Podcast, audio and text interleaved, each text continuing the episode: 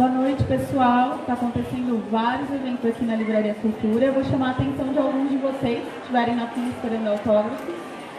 É, hoje, a Femijuros, que é uma rede de advogadas com foco no atendimento feminino, irá tratar do assunto de proteção de dados pessoais. Então, quem estiver por aí em cima, quiser pegar o autógrafo e descer e explicar um pouquinho sobre como estão sendo tratados os seus dados, a gente aguarda aqui embaixo. Mas nós já vamos iniciar o assunto com a doutora Gisele Cruz, que é advogada, especialista em direito digital. Ela é proprietária e sócia do Cruz e Advogados, é autora de vários livros em direito digital e ela ministra palestras e eventos e hoje foi convidada a estar aqui. Boa noite, doutora. Como eu disse, o assunto é a Lei Geral de Proteção de Dados Pessoais. Nós vamos discutir o que muda para você e o que muda para a sua empresa. Então, novamente, eu convido quem estiver aqui por aqui pela livraria, quiser parar, descer, sentar aqui no nosso deck, fique à vontade. Obrigada, doutora. Olá, boa noite. Obrigada por estar aqui hoje. É, obrigada, Lígia, pelo convite. Né? A gente já se conhece há muito tempo online, né? Uma, uma amizade virtual se tornou real. Achei bem bacana participar disso hoje. Vocês estão ouvindo bem? Né? Mais alto. Tá. É, eu fiz um, um, roteirinho aqui para a gente conversar, não se assustem, é, não é tudo isso, não é porque as fichas são plásticas mesmo, não precisam ter medo. Se aproximem, apesar de ser advogado, eu não morro, tá? Fiquem tranquilos. Então, sentem aí, fiquem em pé, quem quiser sentar no chão, fiquem à vontade. É para ser um bate-papo bem descontraído, né? É, eu fiz um roteiro para a gente seguir falando aqui, para não esquecer de nada de mais importante sobre a nova lei de proteção de dados, que já está ah, valendo no Brasil, na realidade ela vai entrar em vigor em 2020, em agosto de 2020, mas ela já foi publicada e agora as empresas e os órgãos públicos têm que se adequar. Então tem muita gente ainda caído de paraquedas sobre a LGPD. Né? Pergunta é de comer, né? O que eu faço com essa lei agora? A gente nunca teve uma legislação sobre isso.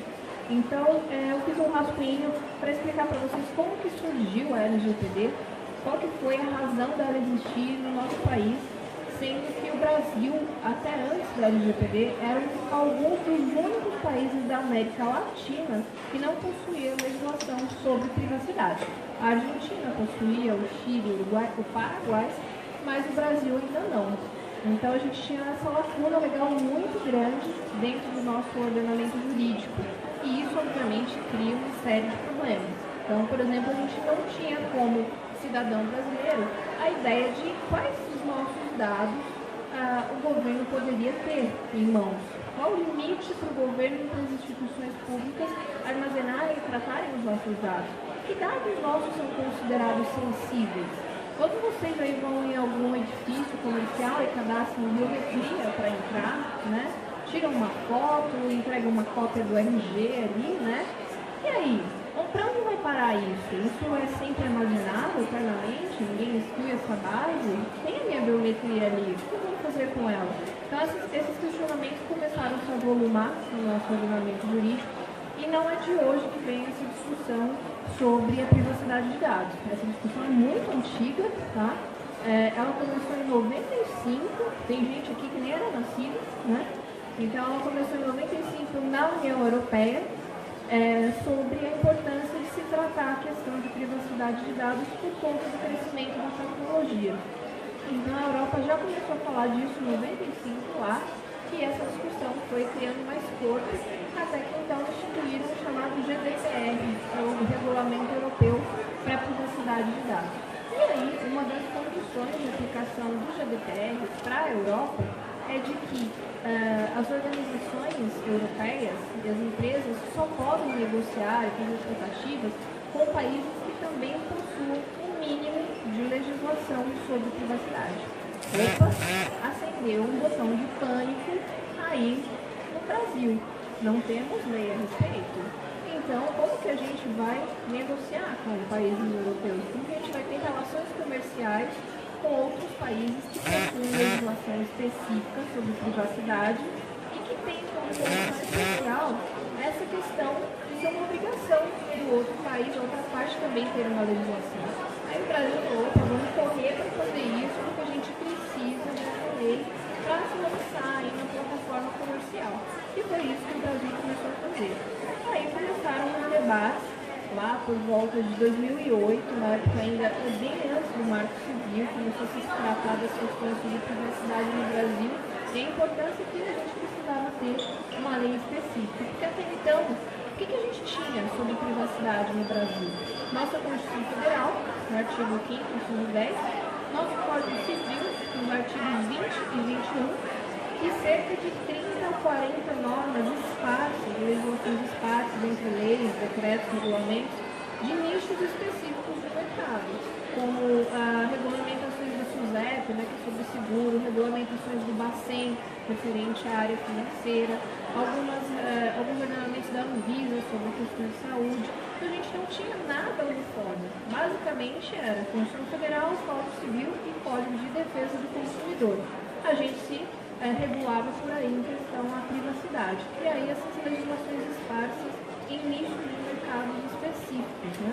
Então começou essa pressão é, para a gente ter uma, uma legislação unificada, ter uma lei federal, né, de cima para baixo, que tratasse de privacidade, para uniformizar essa relação.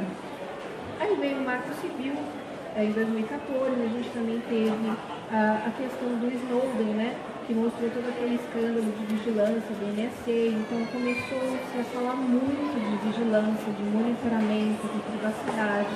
Aí o GDPR foi aprovado né, na Europa e ah, teve também o escândalo do Facebook Cambridge Analytica, né, que foi uma pressão social também para os países começarem a pensar mais a respeito disso. Então, todo esse contexto mundial deu uma acelerada ali no processo legislativo brasileiro para se aprovar a Lei Geral de Privacidade de Dados, que não nasceu da noite para o dia, ela ficou ali sendo gerada ali no, no, Congresso por uns 10 anos, mais ou menos, né? e ela é fruto de três projetos de lei anteriores que foram condensados e unificados numa única lei.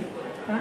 Então aí uh, surgiu a nossa LGPD, conhecida como, como LGPD, Lei Geral de Proteção de Dados, que são dados pessoais, que trata da proteção de dados de pessoas físicas. Tá? Então, o objeto, né, o, o, o, centro da discussão do LGPD é a pessoa física ou a pessoa natural, como diz o, o Código Civil. E aí, a gente tem algumas questões importantes para falar em relação ao LGPD, alguns pontos principais. Por que, que ela existe? Né? Quais são as grandes características da LGPD dentro do, do universo comercial brasileiro, no universo comercial e político? Eu entendo que ela tem duas grandes funções.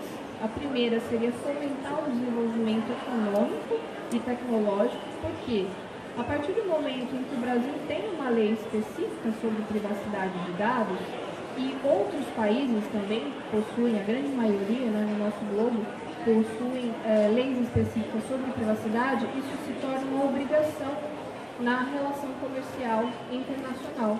Cada vez mais os países que têm uma legislação específica, eles exigem do outro país a existência de alguma norma, alguma lei específica sobre privacidade de dados pessoais. Por quê?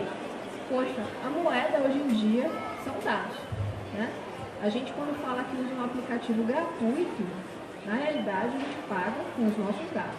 Sempre. Tá? Então coloquem isso na cabeça de vocês. Se você não está pagando em dinheiro, você está pagando com os seus dados. Isso tudo, em relação a aplicativos, a redes sociais, qualquer tipo de serviço, você pode ter certeza que eles estão utilizando seus dados para vender serviços, para vender essa base de dados para um terceiro, para usar para o próprio grupo econômico e por aí vai. Então, ao ter uma lei específica sobre privacidade de dados, o Brasil tem um diferencial econômico que antes não tinha. Então agora as nossas relações internacionais passam a melhorar dentro desse aspecto, porque a gente já está ali para a par com os países que exigem isso numa, uh, numa negociação, numa transação comercial. E também porque uma empresa, ao conseguir demonstrar que está de acordo com a LGPD, né, está compliance com a LGPD, ela se destaca no mercado. Isso passa a ser um diferencial de competitividade. Então agora a gente vai ter um, um jogo aí né, entre as empresas, principalmente na, na área de tecnologia, é, para mostrar que estão compliance com a LGPD, porque isso vai ser um diferencial para o consumidor, para o usuário. Poxa, aquela empresa está de acordo com a legislação, então isso significa que os meus dados estão mais seguros ali. Então aí isso também gera uma preocupação das empresas e do governo de trabalhar essa questão do tratamento de dados e de fato fazer as coisas como elas devem ser feitas, né?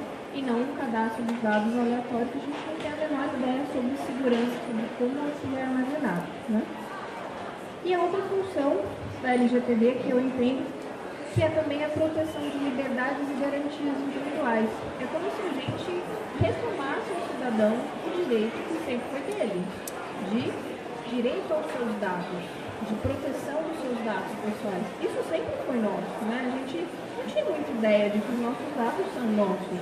E eu posso escolher os dados que eu vou ceder. Né? Numa compra de um livro aqui na, na livraria, por exemplo, é, se te pedirem seu tipo de livro ou o nome da sua mãe, não há necessidade para compra, concorda? Né? Então eu posso me negar a recusar determinado tipo de informação se aquela informação não for específica para aquela finalidade.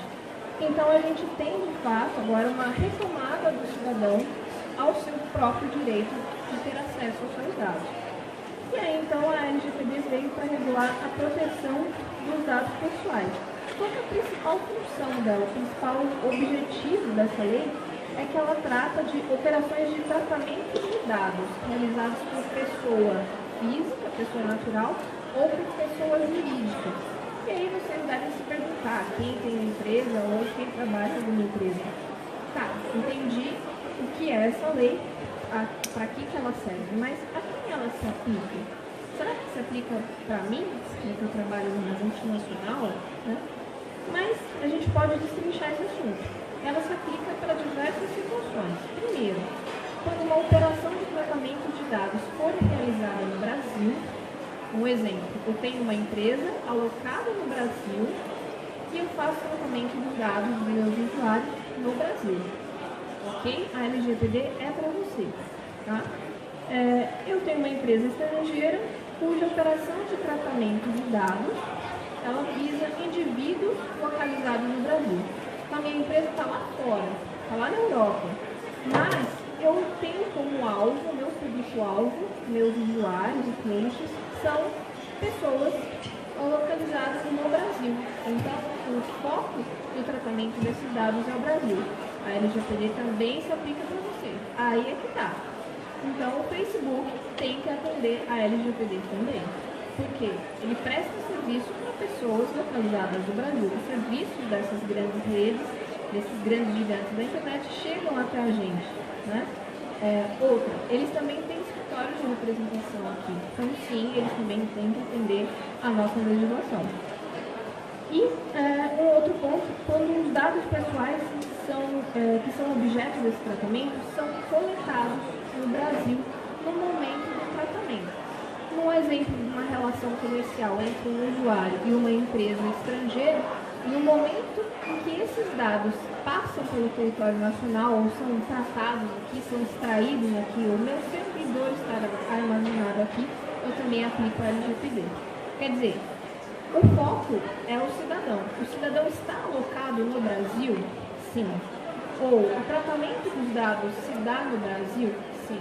Então a gente tem uma série de situações aí que pode se aplicar a LGPD até para empresas que estão no exterior, tá?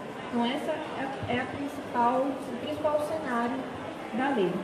Gente, se vocês tiverem dúvidas, levantem a mão, falem, perguntem, tá?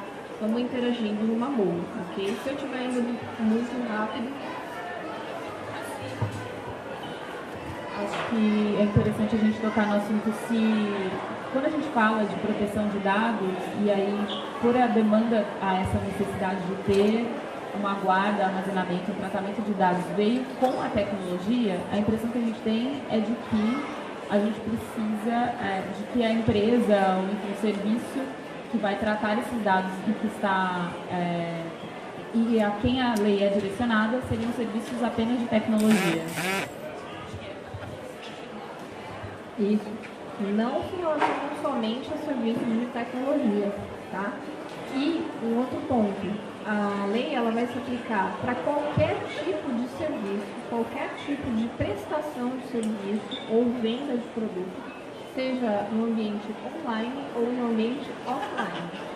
Em offline a gente pode pensar no mais offline das situações, naquela venda de, de, de uma, uma mercadoria numa merceariazinha no interior do sul de Minas, em que não tem uma caixa registradora eletrônica, as vendas são feitas num caderninho e o indivíduo tem uma lista, né, num caderno de clientes, né, até quem compra fiado e tal, né, tem a conta ali da, daquelas pessoas, e ele tem uma lista com o nome, o endereço, o telefone de todas essas pessoas.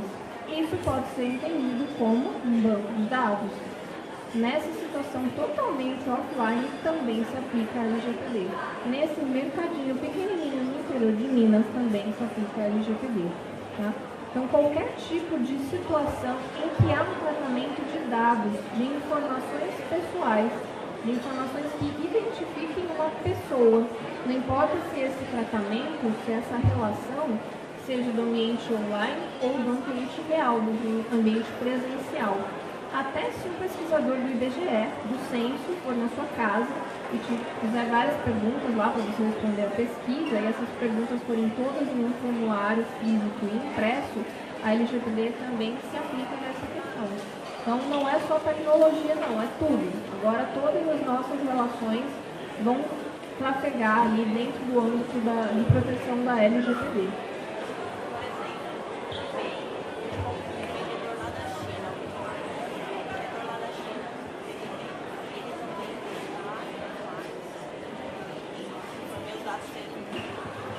Ela me perguntou se é, numa compra online, é, um exemplo eBay, em que ela compra algo de um vendedor da China, né, diretamente ela, pessoa física, compra um produto de um vendedor da China e esse produto é entregue para ela via correio. Ela quer saber se a LGPD se aplica também nessa relação. Sim, também se aplica. Porque esse vendedor da China, apesar de que pode ser que o Brasil não seja o foco do comércio dele, ele tem que ter em mente que cidadão brasileiro poderá ser um potencial consumidor. Tá? Então a LGPD pode se aplicar para esse caso também. Quando a gente fala de empresas, é, para a empresa não ficar tão perdida assim, a gente começa a, a pensar qual é o público-alvo da empresa. Ah, essa empresa vai prestar serviços para o Brasil, para a França, para a Alemanha, seus principais, principais clientes estão nesses locais? Sim. O seu site está em que idioma? Está em português, está em inglês, está em francês, em alemão? Sim, então se tiver uma versão do seu site em português, sim, a LGPD vai se aplicar para você. Então a gente precisa ver qual é o foco do público-alvo desse vendedor China. Ele tem foco no Brasil? Ele tem uma, uma grande comercialização para cá? Ele visa o Brasil? Caso positivo, sim, a LGPD vai se aplicar para ele também. Então agora em e-commerce as pessoas e as empresas também começam a ter ter uma visão muito mais macro, né? É, de que elas terão que se adequar não só à legislação do país delas, de origem, mas também à legislação do é, destinatário dos produtos. Tá? Uma dúvida minha, o modelo de negócio. Então, o e-commerce hoje ele tem que evitar o bypass, a saída do cliente do e-commerce. É, e aí, cada vez mais, você, por exemplo, no Elo 7, você faz a relação só entre. É, praticamente você só fala com o, o vendedor por intermédio do e-commerce. Então, assim, eu acho que cada vez menos o e-commerce está dando espaço para tratamento desses dados do vendedor. E aí o e-commerce está tratando todos esses dados justamente para evitar bypass. Mas isso também pode ser um risco no modelo de negócio. Esse exemplo que a gente já deu pode ser um risco também, tá? Porque o e-commerce ele está funcionando né, como um marketplace, né, uma, uma, plataforma de integração entre o usuário e o, o vendedor, né, entre o consumidor e o fornecedor de produto ou serviço. Ao é, evitar que essas duas pessoas falem em paralelo, né, que elas consigam os contatos diretos e falem em paralelo, esse marketplace está se tornando cada vez mais responsável pela, por essa relação. Então, aquela tese que sempre o Mercado Livre e outras plataformas de comércio usam de que não possuem responsabilidade jurídica, né, caso dê algum problema na relação, é, cai por terra. Porque eles não só propiciaram o encontro das duas partes ali, eles estão funcionando como um canal de comunicação, eles recebem os valores da transação, eles ficam com esse valor por um certo período, né? o valor não é liberado em seguida para a pessoa, eles também ganham dinheiro com isso. Então, cada vez mais as plataformas de comércio eletrônico acabam funcionando como um controlador e operador de dados, de tratamento de dados, que é uma figura da LGPD. Né? A gente tem dentro da LGPD alguns personagens, que eu vou falar para vocês ali, é, que seriam o titular dos dados, que é o dono do dado, a pessoa física mesmo, Uh, o controlador, que é aquele que determina as ações que serão feitas com esses dados, por exemplo, eu vou mandar alguém apagar aquela base de dados, ou fazer um backup, ou ah, você vai coletar esses dados aqui, esses não. Um exemplo poderia ser que a Livraria Cultura, no momento que você compra um livro pelo site. A Livraria Cultura é o controlador dos nossos dados que estão ali na plataforma de e-commerce. Mas supondo que a Livraria Cultura é, tenha um contrato com um terceiro, uma empresa terceirizada que faz o gerenciamento desses dados, faz o tratamento e gerenciamento desses dados de clientes, né? Para ver o perfil de leitura, oferecer promoções relacionadas, enfim, faz essa gestão de dados pessoais. Esse terceiro vai ser o tido como operador, que é o indivíduo, pessoa física ou jurídica também, que vai executar as ações naquela base de dados a mando do controlador. Então, uma vez que a gente tem uma relação, seja de comércio, seja social, com uma plataforma, com uma empresa ou com uma pessoa, tanto no modo offline como no modo online, os nossos dados são repassados para essa plataforma ou para essa pessoa que vai deter a posse desses dados. Os nossos dados continuam sendo nossos, né? mas aí a gente vai dar alguma autorização específica para isso e o controlador e o operador são os responsáveis jurídicos pelos nossos dados. Isso, para nós advogados, sempre foi claro. Né? Então, existem aí muitas ações judiciais contra plataformas de comércio eletrônico que tiveram vazamentos de dados, né? É, foi um exemplo, a Sony, né? Tem várias situações que houve vazamento de dados dos consumidores e, obviamente, os consumidores ou instituições de defesa do consumidor entraram com ações contra essas plataformas. E as plataformas alegam essa, em contrapartida, que elas não têm responsabilidade. Tem sim, sempre tiveram, porque elas gerenciam esses dados. Agora, com a LGPD, não tem mais o que falar. Tem um artigo específico na LGPD que fala que o controlador e o operador dos dados têm responsabilidade direta sobre aquele tratamento. Então, não tem mais essa. Se numa compra com o site de e-commerce, é, com a entrada em vigor da LGPD. Os seus dados eventualmente vazarem, o responsável legal por esse vazamento vai ser que aquele site, vai ser aquela marca. Não importa que eles aleguem que esse tratamento foi feito por um terceiro. Tá? Então, obviamente, isso começa a aumentar o risco das plataformas de e-commerce, que vão ter que implantar questões de segurança para evitar esses incidentes. Tá? E aí, se você é uma plataforma de e-commerce, ou se você pretende construir ou implantar alguma tecnologia que a, aproxime né, é, usuários, aplicativos, enfim, aplicativos de relacionamento também, e essas questões todas vão ter que ser analisadas. Tá? Então, aí a gente tem, dentro dessa figura do, do titular de, dos dados, nós, usuário, é, consumidor, pessoa física, a gente tem algumas questões é, que a gente atrela ao consentimento para fornecimento dos nossos dados, que a gente chama de bases legais. Há algumas bases legais para se fornecer os dados do usuário. Então a gente pensa que essas bases legais seriam as motivações pelas quais eu posso usar o dado de uma pessoa ou não. A primeira e uma da principal delas é o consentimento. Então, se o indivíduo me deu o consentimento para eu usar aquele dado, ok. Eu estou livre, eu não tenho responsabilidade mais alguma, tá? E a LGPD fala muito da questão do consentimento, que ele tem uma série de características. Né? Ele tem que ser livre, expresso, específico, inequívoco, informado e atingir uma finalidade específica. Ou seja, é um consentimento que ele tem que ser livre, tem que ser espontâneo. O usuário não pode ser obrigado a consentir com aquilo. Então você começa a pensar em aplicativos, por exemplo, de uh, solicitação de táxi que se você não preencher determinados dados específicos, você não consegue pedir um táxi.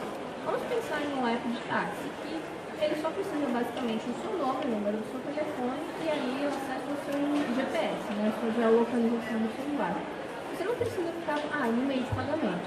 Você não precisa ficar preenchendo muitas outras informações além dessas fazer essa solicitação. Então, se eu não quiser fornecer, ok. O que é essencial? Qual é a finalidade? Aí a gente começa a falar de finalidade. Para qual é a finalidade daquela solicitação de dados? É para solicitar um táxi, então aqueles dados para mim são suficientes. Tá? É, expresso tem que estar marcado ali, tem que ter um checkbox que o usuário que marca. Essa caixa de seleção não pode já estar pré-selecionada pelo aplicativo. É uma, é uma boa prática que a gente fala de direito digital Agora os termos terão que ser revisados amplamente, as políticas de privacidade, contratos e tudo mais, porque tudo tem que ser expresso e específico, de livre espontânea vontade do usuário. Então, é o usuário que vai lá marcar os pininhos ah, naquelas caixinhas de seleção. Tá? É, a LGPD também fala do legítimo interesse, além do consentimento, que é essencial, fala de legítimo interesse esse legítimo interesse seria da parte que está solicitando os dados. Então, seria do controlador dos dados. Na plataforma de e-commerce, vamos pensar assim. É, eu estou te pedindo determinados dados, mas eu tenho um legítimo interesse de pedir esses dados? Para que, eu estou pedindo isso? Para que, que eu preciso do, dos dados do seu cartão de crédito? Ora, para poder fazer o pagamento. Então, ok. Mas para que, que eu preciso do seu telefone da sua mãe? Aí já é necessário. Para que, que eu preciso de uma foto sua para criar um perfil dentro da minha conta se a finalidade daquela relação é uma conta, tá? Não atinge o legítimo interesse. Então a gente consegue ir verificando os níveis é, de concessão dos dados. Não há só o consentimento. O consentimento é um deles. Tá? E aí, quando a gente fala de tratamento de dados, né, tratamento não é só esses processos de gravação, backup, cópia dos dados. Né? O tratamento de dados dentro da LGPD, ele também se refere ao simples ato de acessar o dado, acessar uma informação.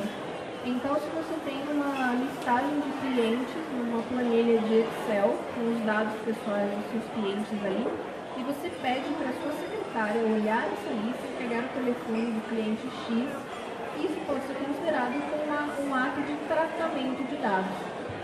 E aí você pensa, opa, eu sou escritório de advocacia, então eu faço tratamento de dados. Claro. Então a LGPD também se aplica para mim. Tá? Então a gente começa a ter a aplicação da LGPD nas menores coisas do, cotidiano, nas práticas mais simples é, comerciais no nosso dia a dia. E aí a gente entra na esfera do que, que é dado pessoal. Você tem ideia? O que, que vocês acham que é dado pessoal na concepção assim, intuitiva de vocês? Vamos lá.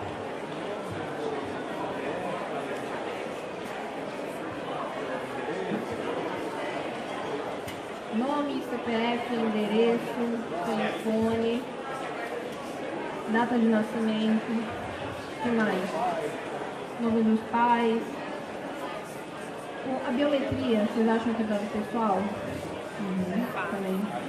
A face, a foto tiram lá na entrada de uma portaria, a íris, né? Tudo isso é dado pessoal, tá? Exames médicos podem ser entendidos como dado pessoal. A gente vai dividir em níveis, tipos de dados pessoais. Então, dado pessoal, no geral, para o conceito genérico da LGPD, são dados identificáveis. São quaisquer dados que eu posso atrelar a uma pessoa e identificá-la no meio de um grupo. Então, se eu falar assim, é, uma advogada que está no debate sobre a LGPD na livraria cultura, identifiquei? Não. Aqui, pelo menos, tem três. eu sei. Ah, mas uma advogada de óculos com desafio e que está com o notebook aberto e com uma mochila preta. Opa, agora identifiquei. É a Lorena ali, tá? Então, eu forneci dados que me permitiram chegar à identificação. Então, a gente começa a entrar numa esfera em que a gente lembra daqueles casos de sites que usavam dados que eles diziam públicos, né, para identificação de pessoas, e aí você fazia consultas é, de dados pessoais dos indivíduos nesses sites, né, tiveram várias matérias que saíram na mídia sobre isso, né, o MP derrubou alguns desses sites e tal, e as pessoas falavam, poxa, meus dados estão ali, o meu nome, o meu CPF está ali, né, o seu nome e seu CPF sozinho não, não, pode não trazer tanto problema divulgado. Mas a partir do momento em que eu cruzo o seu nome, o seu, seu CPF, a sua foto do LinkedIn, onde você trabalha lá no LinkedIn, os seus últimos check-ins do, do Facebook, a foto do, do avatar de uma outra rede social, o nome do seu cachorro que está lá na rede social, que pode ser a senha do e-mail, né? O seu e-mail pessoal que está na rede social, a partir do momento em que eu começo a ter empresas que fazem essa mineração de dados e cruzar esses dados e montar o que a gente chama de profiling, né? O perfil, isso começa a dar muito medo. Vocês assistiram Black Mirror? Quem não assistiu, assiste. A gente já vive aquilo, basicamente. Né? Infelizmente, eu preciso dizer para vocês que Black Mirror já é uma realidade. Tá? Alguns episódios ali, se já não acontecem, eles estão bem pertinho de acontecer. É uma realidade muito possível, muito próxima da gente no dia a dia. Então, qualquer dado que permitir a identificação da pessoa pode ser considerado um dado pessoal. Aí eu entro numa divisão de dados sensíveis e dados anonimizados. Aí dados sensíveis vão entrar naquela esfera mais profunda da qualificação de uma pessoa. Aí sim vai entrar a biometria, aí vai entrar a leitura da íris, vai entrar uma foto, vai entrar o seu histórico médico, opção sexual, é, orientação né, sexual, melhor dizendo, é, orientação política, religiosa, esporte, enfim, é, quaisquer características que sirvam para definir quem você é, se referindo a você interiormente como pessoa, suas opções né, filosóficas, morais, enfim, elas são consideradas como dados sensíveis. E esses dados sensíveis não podem ser é, capturados e armazenados sem autorização expressa do usuário. Tá? Então vamos pensar, não pode ter ali um preenchimento de termo de uso de uma rede social que você vai utilizar um checklist padrão em que você autoriza a captura dos seus dados pessoais. Então você pensa, que é meu nome, o meu e-mail, o meu celular, né? Porque tem autenticação de dois fatores e tal e aí essa rede social começa a vasculhar pela sua, pelo seu histórico de navegação e de cliques, começa a montar o seu perfil e começa a definir então pelos algoritmos, não estão temidos algoritmos que nos conhecem, qual é a sua orientação sexual, qual é a sua orientação política, a sua inclinação religiosa e por aí vai. Isso não pode mais ser feito. Tá? eu preciso de uma caixinha específica para o usuário selecionar e clicar se ele quiser, e esses dados, então ele consente com o fornecimento. Se eu não tiver isso especificamente, essa captura de dados é indevida. Tá? Então aí a gente anula o termo de uso, a gente anula um contrato com base nisso. Aí que eu vejo, a, principalmente as startups discutindo, é se o usuário não me consente, eu não consigo dar o serviço para ele. Só que aí o usuário também se sente pressionado nesse sentido, de dar esse tipo de dado, não, nem se preocupa, na verdade, como esse dado vai ser tratado, nem questiona, mas ele quer, acho que tem aquele senso de urgência de aceite para usar o aplicativo ou a solução, e acaba dando é, a autorização. E aí a gente acha que entra no consentimento se ele foi realmente informado ou não, né? Porque às vezes eu acho que é muita ansiedade do usuário, e aí, por um lado, você tem startup que está informando mas que também o serviço dela só é disponível se tiver, então, vamos por uma tecnologia é, de blockchain que armazena todos os dados médicos. E, e aí não tem como você usar essa aplicação sem você oferecer todo o seu histórico médico. e aí, por outro lado, o usuário também não vê o termo de uso corretamente, dá um problema lá na frente. Como que, que essa startup fica? Porque geralmente essa questão do consentimento informado é muito forte no judiciário, né? Se foi realmente se não foi. Isso que, que a Lígia lembrou é um, é um, um conflito que sempre acontece e vai começar a ter cada vez mais. Né? É, uma forma de, de sair desse, dessa zona nebulosa é colocar esse trecho que fala do consentimento específico para essas informações sensíveis em destaque. Até a lei fala disso, né? Usa esse termo de em destaque. Ah, o que seria em destaque? É? Aí você conversa com o seu designer, né? É, que está fazendo aquela programação da tela, para colocar em fontes maiores, em uma caixa de seleção maior, né? Fazer um, um desenho, é, eu já vi, eu não lembro agora, mas um aplicativo que os termos de uso não era em texto, ele era em desenhos e com pequenas frases, e conforme você ia rolando a tela, é, ele ia aparecendo uma animação. E aí você concordava com determinada situação, tipo um fluxograma, você concordava com aquela situação ou não. Então se você concordasse, você ia para um lado, se você não concordasse, você ia para outro que era muito rápido, assim, coisa de menos de um minuto, você lia né, esse termo de uso que foi é, traduzido para uma linguagem visual e tinha os destaques, né, um desenho com uma gravura, é bem intuitivo, coisa que até uma, uma criança conseguiria entender é, quais são os dados críticos, os dados sensíveis que eram passados ali. Então agora a gente vai começar a cada vez mais usar a parte de design, de criatividade, vinculado com a TI com o jurídico para tirar essa questão do juridiquês, sabe, dos termos de uso, desses contratos que ninguém lê, né? Ninguém lê, vocês já leram? Fala aí, quem já leu o termo de uso no Facebook e no Instagram? Eu fui obrigada a ler, porque eu tive processo, né? Mas é assim, então só aí que eu fui vendo as bizarrices que existem nesses termos, né?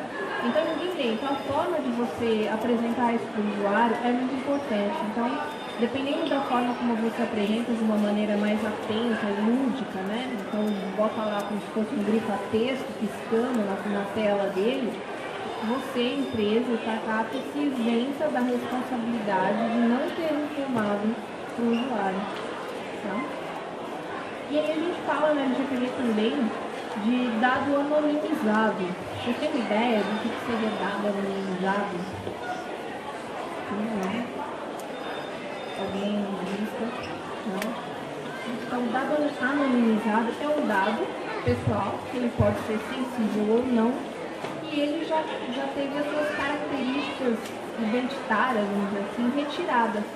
Então, eu não consigo mais identificar um indivíduo dentro de uma massa de dados. É o que eu posso fazer quando eu é, termino uma relação comercial com um grupo de pessoas, vamos por uma massa de clientes, uma rede de academias e eu tenho lá mil clientes inativos que não frequentam essa academia há mais de dois anos. Esses caras não apareceram, mandam e-mail, nunca reativaram o contato, nunca vieram aqui, não tem histórico de catraca.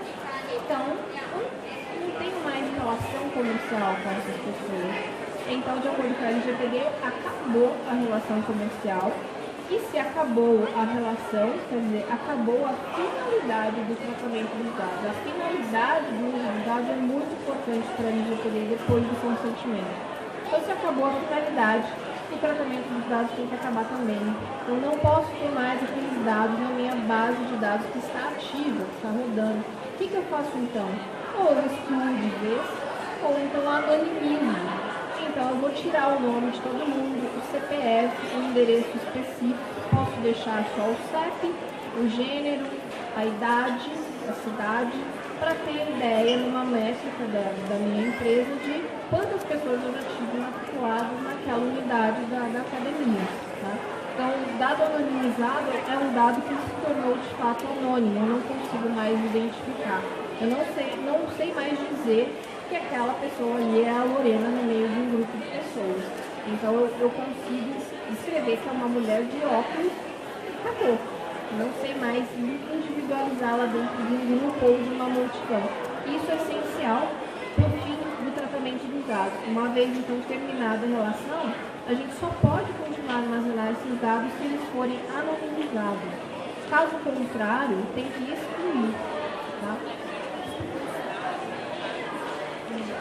A, a perguntou se a finalidade pode ser publicitária, né? Isso. Por exemplo, são clientes que não compram há um ano. E, e aí pode ser entendido como uma finalidade eu ter a guarda desses dados, não anonimizados, mas para uma recompra. Isso poderia ser uma justificativa? Eu entendo que poderia. Fazendo advogado do diabo agora, eu entendo que, que poderia. Né? O usuário também poderia alegar que tem que excluir. Tá? Então eu consigo defender o usuário também dizendo que acabou a relação, tem que excluir, mas entendo que pode sim, porque estaria na finalidade daquele tipo de relação. Ou então, se aquele cliente nunca mais comprou, se ele solicitar, aí sim você tem que excluir e demonstrar para ele que excluiu. Mas nesse sentido, é, mantendo lá na base de dados, eu, eu posso, não fazendo uso daquilo, eu posso manter ali os dados para uma eventual recompra desse cliente. autorização da pessoa não tem contrato, não tem uma, uma operação centralizada.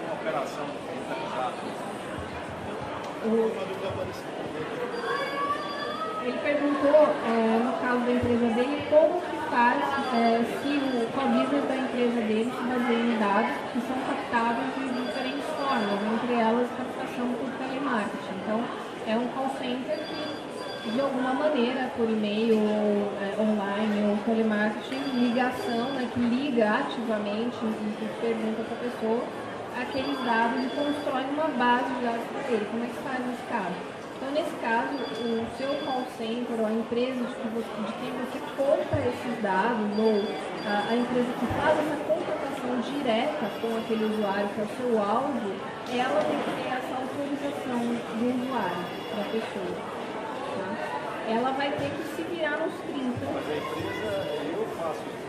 Eu faço isso. Liga para uma empresa qualquer, um segmento específico, e procure saber qual é o e-mail, por exemplo, do comprador, o e-mail do engenheiro, qual é o celular do comprador, qual é o celular do engenheiro. Não tem um, um terceiro. Eu, na verdade, a pesquisa ela tem essa relação direta. Ora, consegue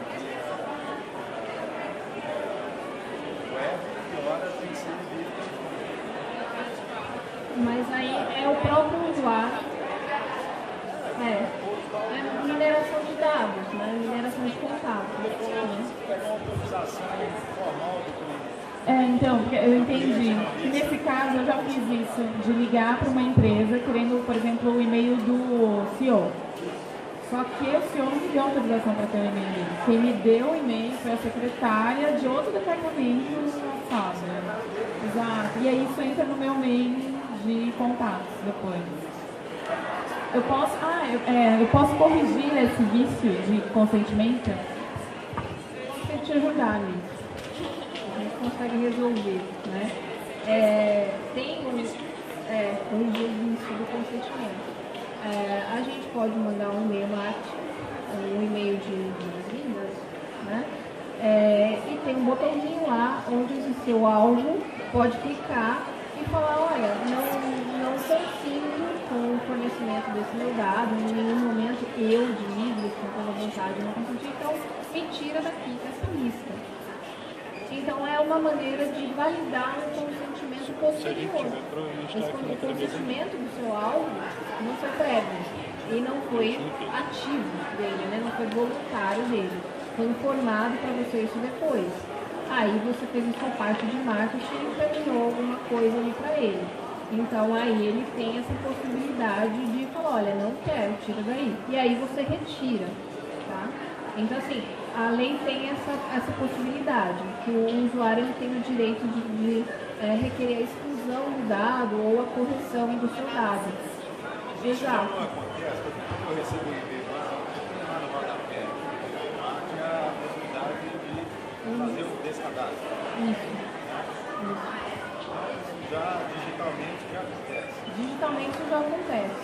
Tá?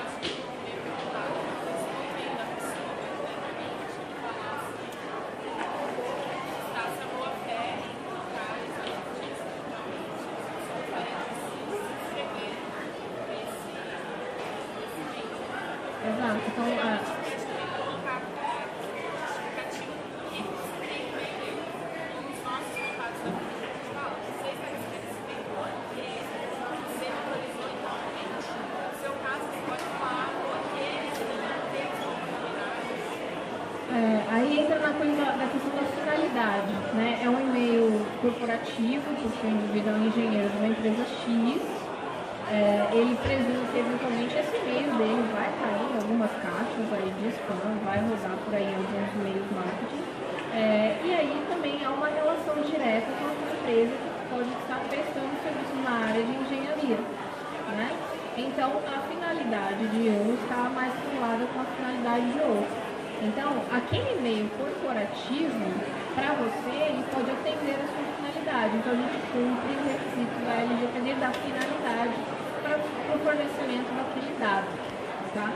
E aí você pode, uma vez que você capturou esses dados de uma série de pessoas, mandar um e-mail geral para todo mundo, meio que apresentando a sua empresa e tal, e lá embaixo no rodapé você dá essa opção dele se excluir se o indivíduo se excluiu, ok, você não vai mais usar o dado dele.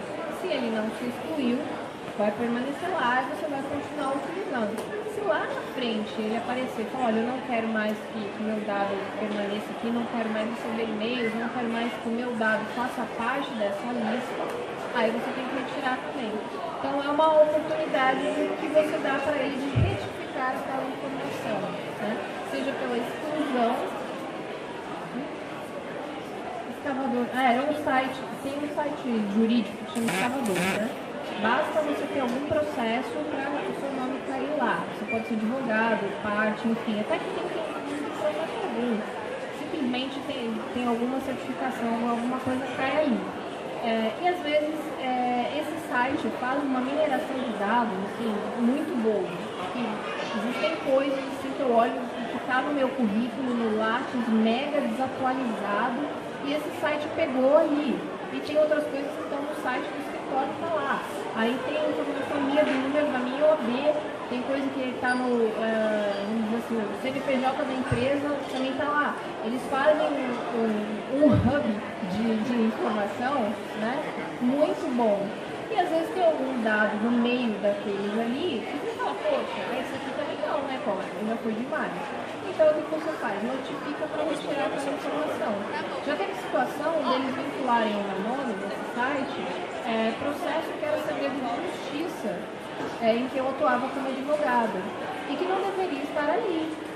Então, assim, primeiro, aquele processo não deveria nem ter sido indexado pelo site do TJ. Como que foi parar nesse site? Então, eu tive que pedir para retirar também interessante, eu tive aula com o fundador do Escavador. Então, ele é, um, ele é um menino assim, parece comigo, ele é novinho, e aí ele dando uma aula para um monte de advogados contando o case dele. E aí ele falando que não entendeu porque ele recebeu a primeira intimação, sabe? Ele não entendeu, foi do Ministério Público Federal. Ele não entendeu porque ele recebeu um ofício, na verdade. E aí ele ficou apavorado com aquele ofício, não sabia o que fazer com aquele ofício. Ele mas eu estou fazendo nada errado, são informações que estão por aí, mas não estão indexadas no seu lugar. Né? Hoje, faz, faz dois anos que eu tive aula com ele, em curso de Direito para Startup. Hoje eu não sei como que ele está lidando com a LGPD, mas naquela época ele resolveu com o Ministério Público Federal, colocando justamente essa opção de você retirar o dado que você quer, antes mesmo da lei, enfim, a lei não estava nem, nem, nem pronta, né? Estava só nos projetos. Então, assim, o Ministério Público Federal já vislumbrou essa opção de você retirar o seu dado quando você quer, é, quando você quiser, ou de, de retificar. E o interessante é que ele não sabe, o algoritmo dele só lê e pega, ele não sabe, não tem ninguém lá indo lá vendo, ah, doutora Gisele tem um processo assim, vou trazer isso para cá. Eles não têm controle do próprio algoritmo, o algoritmo simplesmente capta, exato. E aí por isso que é interessante quando vai fazer compliance nas empresas é entender quais são os dados que você está captando. Eu acho que o primeiro passo é, que eles nem entendiam qual era a dimensão do que eles estavam fazendo, do que eles estavam captando. Então, é entender o que, que você está captando de dado. E aí, dentro disso, fazendo aquele um checklist né, do que está vindo, o que, que é realmente para a finalidade e o que não é para a sua finalidade. O meu marido tem, um, tem uma startup e eles estão justamente nessa fase de entender se por acaso está vindo alguma coisa que não era para estar tá vindo, sabe? E é, uma, é importante, é importante que os hospitais revisem aquele formulário, se é necessário mesmo que está ali. E eu acho que a, a legislação vai ajudar muito em todo mundo parar para pensar se é interessante uma padaria pegar um, um dado pessoal, sabe?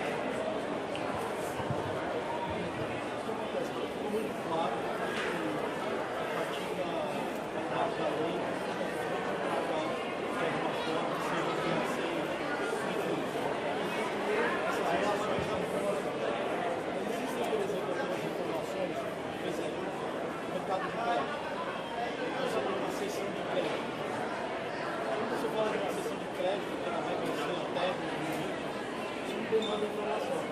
Essas concessões que já são muito automóvel pode ser parcelado em prazo mais longo. A empresa que vendeu, por exemplo, fez a operação de cultivo lá, vendeu, ela fez uma sessão com o terceiro, uma instituição financeira. Esses, esses contratos, eu acredito, salvo grande, não, não existe já presunção nessa lei. Não. Então, como que você vai reger essa relação com um cara que você não tem relacionamento com ele, mas você, de certa forma, é obrigado a ter controle mais por exemplo, endereço de nossos pessoais sobre isso. Essas informações elas carregam na vida do bancário. Por exemplo, se esse cara teve um gato na Argentina, tem que cobrá-lo. Então eu tenho um conflito de interesse. Será que vai dar uma sede para essa informação? Então, anterior, vai extravasar os limites. Como esse? O que ele perguntou, né, para quem não ouviu, resumidamente, é se numa relação que é mais duradoura, como de crédito, né, financiamento, que eu tenho outras figuras, outras empresas nessa relação, e elas têm acesso aos dados desse usuário, é, como que essa questão, esse gerenciamento dos dados fica em relação a esse usuário? Né? Como que essa empresa, que não foi a, a empresa com a qual o usuário contratou, vai lidar é, com esse indivíduo, como ela vai falar com ele, ele não, ele não sabe quem é ela no, no polo da relação comercial. Né? Então, como é que isso fica? Né? Então, respondendo, é bem difícil, a gente vai ver na prática quando a lei entrar em vigor, basicamente, vamos ver como é que essas empresas vão se posicionar.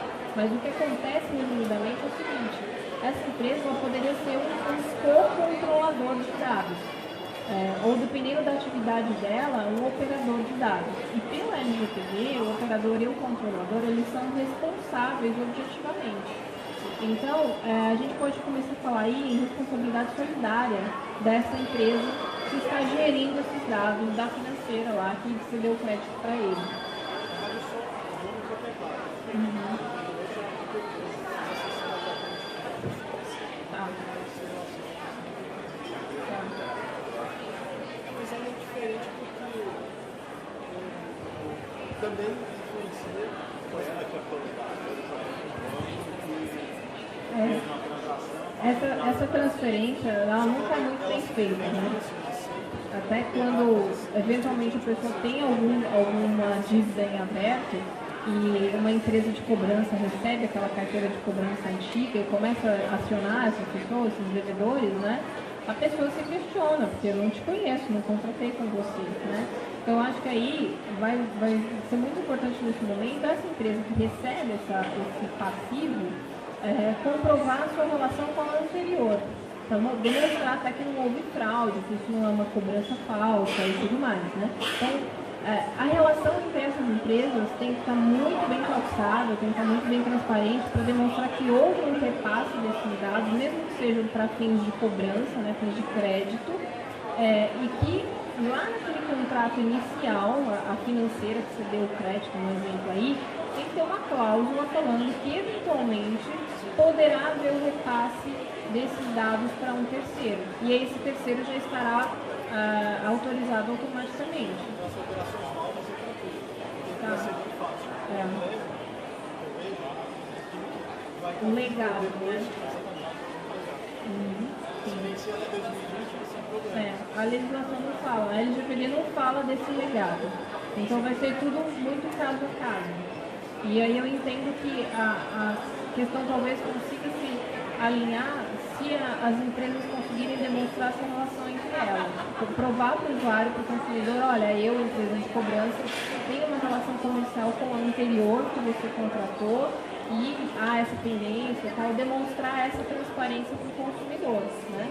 E, e aí é questão dele se ele vai é, efetuar esse pagamento, essa adimplência ou não, se ele vai alegar que ele não cedeu os dados. Né?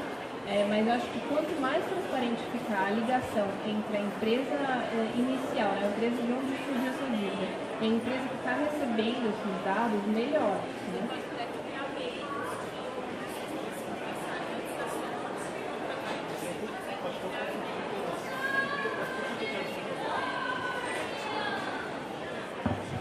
De qualquer jeito, a empresa que está crédito, está vendendo crédito, ela já tem responsabilidade. Ela vai ter, justamente porque a gente estava até comentando que essa transferência nunca é bem feita. Então, ela já vai ter uma responsabilidade solidária. Se ela pensar junto com a empresa que ela está cedendo crédito, quais são as formas que elas podem fazer, sei lá, se ela já tem um contrato de um ano com você durante um ano, todo o crédito que vier, enfim, vai ser. Por que isso não está no meu contrato quando eu vou fechar com essa empresa, entendeu? Por que, é, isso não está sendo comunicado imediatamente? Por que, que quando o meu crédito está para vencer, eu não já recebo mensagens, por exemplo, do banco, do banco me informando que daqui cinco dias vai para um outro local, e aí te informando que local que é esse? Daí isso mostra a boa fé dos dois lados, porque eu estou sendo informada antes mesmo do meu crédito também.